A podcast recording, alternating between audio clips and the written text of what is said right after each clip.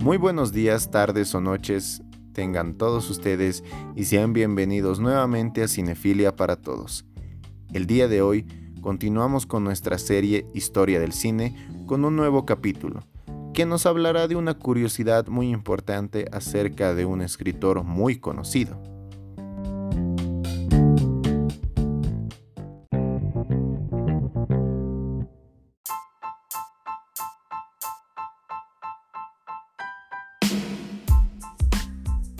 El tema para el día de hoy es, ¿sabías que en las mejores adaptaciones de Shakespeare los personajes usan kimono?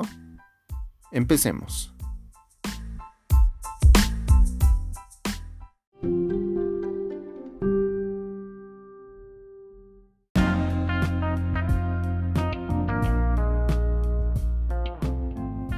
Nadie diría que dos de las mejores adaptaciones de las obras de Shakespeare están hechas en Japón y ambientadas en su época feudal.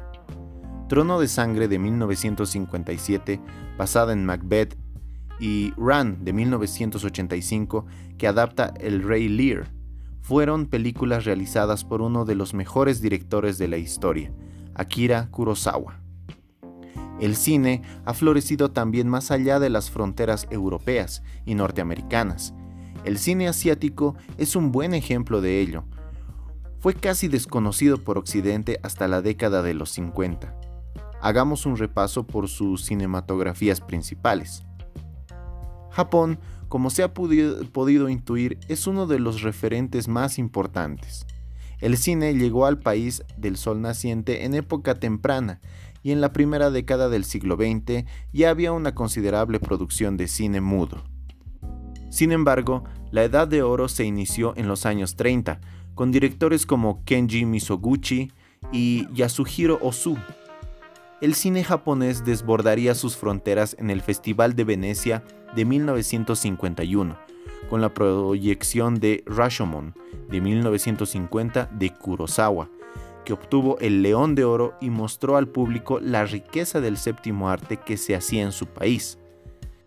Desde entonces, el cine oriental fue ampliamente aplaudido, y Kurosawa se convirtió en su principal embajador. Era un auténtico humanista y trataba en sus películas temas universales. Además, era un gran admirador de la cultura occidental, de ahí sus adaptaciones de Shakespeare, pero también de Dostoyevsky, Gorky, etc. Y hasta su aclamado filme Los Siete Samuráis de 1954 encuentra su germen en la tragedia griega Los Siete contra Tebas, de Esquilo. El triunfo de Kurosawa en el exterior hizo posible que se conociera a los otros grandes directores nipones como la última etapa de Misoguchi y sus bellos y tranquilos Cuentos de la Luna Pálida de Agosto de 1953 y El Intendente Sancho de 1954, con un movimiento de cámara y estilo inconfundible. En otro plano muy diferente está Osu, el maestro que optó por el quietismo, con apenas movimientos de cámara, para narrar las vivencias sobre la familia japonesa como en Cuentos de Tokio de 1953. Se puede destacar también a Masaki Kobayashi, autor de la trilogía de La condición humana, de 1959 a 1961, y Harakiri, de 1963, alegato antimilitarista contra la tradición feudal y de los samuráis, y a Shohei Imamura.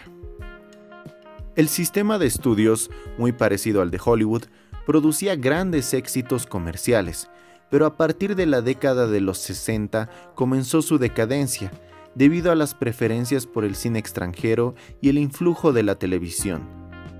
En los 70 volvió a resurgir tímidamente desde el cine independiente y sobre todo con cineastas como Nagisa Oshima, que con el Imperio de los Sentidos de 1976 llevó la polémica más allá de las pantallas japonesas y encumbró un filme pornográfico a la categoría de obra maestra. En los 80 aparecieron obras tan destacables como La balada de Narayama de 1983 y Lluvia Negra de 1989 de Imamura. Desde los 90, aunque con una industria frágil, su resurgir en los mercados internacionales volvió a repetirse, en este caso con películas de género, tanto terror como acción y suspenso. Reseñable es la carrera de Takeshi Kitano, con su impronta personal de la violencia en películas como Hanabi de 1998 o La Tierna, El verano de Kikojiro de 1999.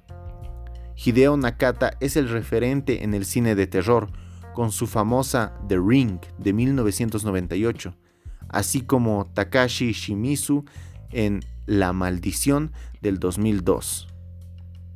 El otro gran gigante asiático es el cine indio. El cinematógrafo llegó allí de la mano de los operadores Lumière en 1896. Su primer film data de 1913 y desde entonces se fraguó una potente industria con diversos focos en el país. Aunque no comenzó a ganar prestigio hasta la llegada del director bengalí Satyajit Ray y su película La canción del camino de 1955, a la que posteriormente le siguieron otras dos, formando la trilogía de Apu, que trataba de la vida de un niño en el mundo rural hasta llegar a la adolescencia.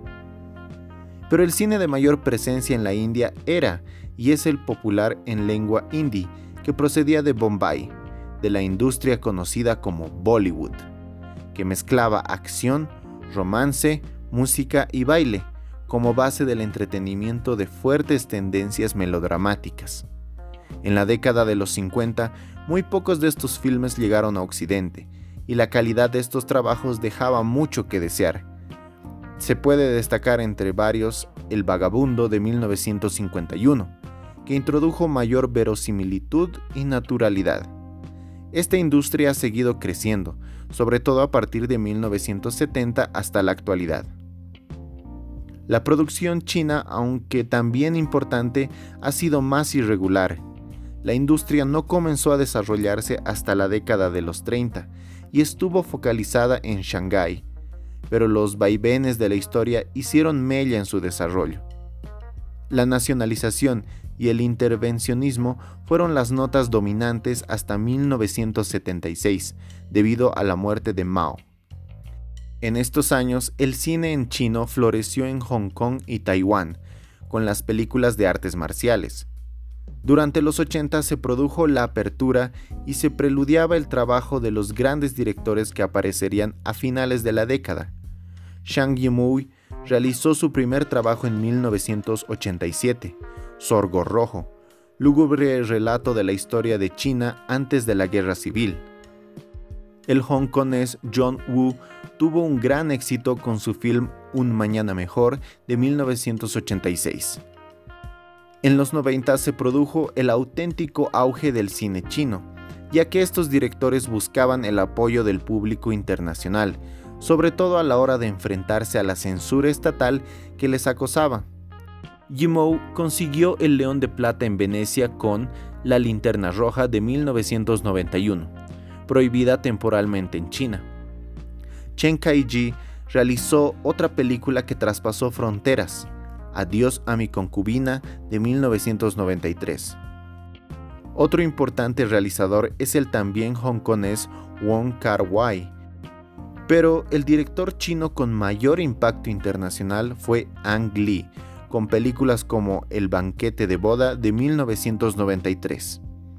Los trabajos de estos cineastas encontraron el éxito internacional, prestigiaron el cine chino en todos los países occidentales y continúan sus carreras como grandes pilares del gigante asiático. Otras cinematografías menores que merecen ser reseñadas también son el cine coreano, que floreció con la democracia, con innovadores directores como Park Chang-wook y su Old Boy de 2003, o Kim Ki-duk y el cine iraní, que desde los 80 no deja de dar títulos interesantes a pesar de las restricciones. Con Mohsen Makhmalbaf a la cabeza con filmes como Kandar del 2001, junto con su esposa e hijas que también se han dedicado a la cinematografía, destacando La manzana de 1998 de Samira McMalbath.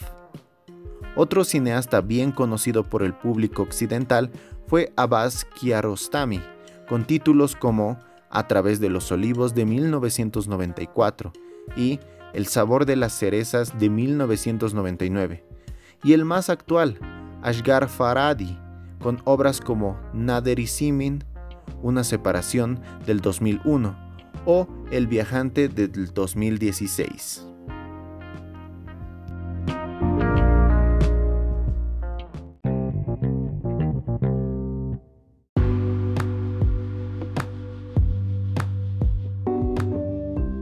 Y bueno, con esto concluimos nuestro decimosexto capítulo en nuestro sector La historia del cine.